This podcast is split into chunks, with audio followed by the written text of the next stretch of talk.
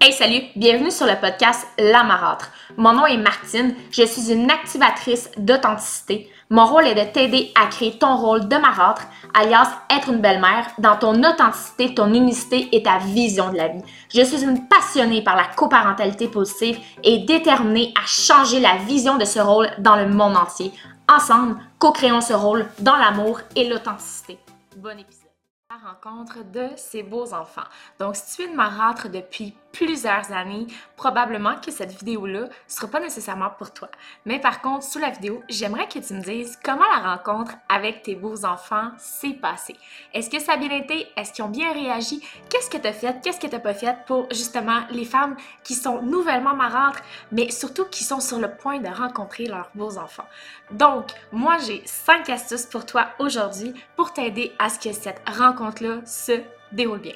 Donc, première des choses, les contacts physiques avec ton conjoint sont à proscrire.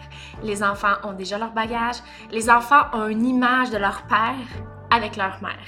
Donc, c'est des enfants, c'est normal. Il faut pas que tu te sentes mal, mais tout contact physique tout contact qui serait comme just too much. Essaye d'éviter ça. Essaye d'éviter que les enfants vous voient comme ça.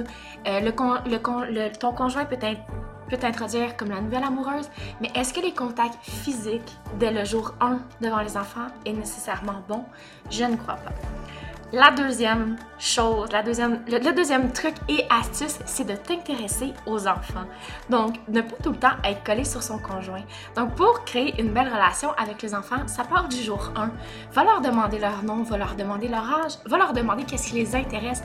Demande-leur de parler d'eux, de parler de leur passion, comment ça va à l'école. Essaye vraiment de t'intéresser à eux de façon authentique. L'astuce numéro 3, ça serait les jeux. Essayez, si vous allez faire une activité, dès le jour 1, de faire une activité familiale. Donc, pas juste nécessairement d'aller avec les enfants, euh, où est-ce que les enfants vont juste jouer tout seul, essayez d'intégrer les adultes aussi. Donc, que ce soit d'aller faire une marche, d'aller à la pêche, de faire du patin, faites les activités avec les enfants pour créer des, créer des souvenirs, créer des fourrés, puis surtout que les enfants te trouvent sympathique et que t'es pas juste là pour leur père, mais que t'es aussi là pour eux. L'astuce numéro 4, ça va être éviter de parler de l'ex.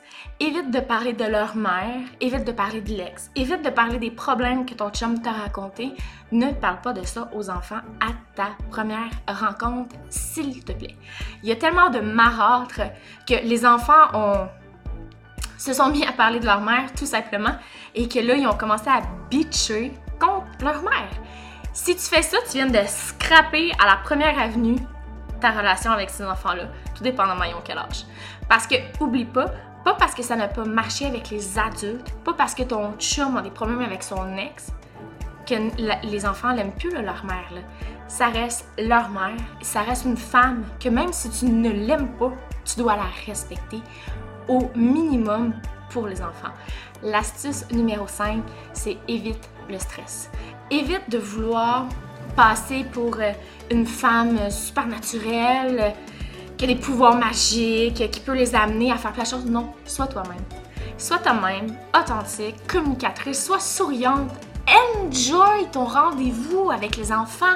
Aie du plaisir. Si tu es fausse, les enfants vont s'en rendre compte tout de suite. Donc, c'est important de te présenter sous ton bon jour, mais aussi sous ton jour authentique.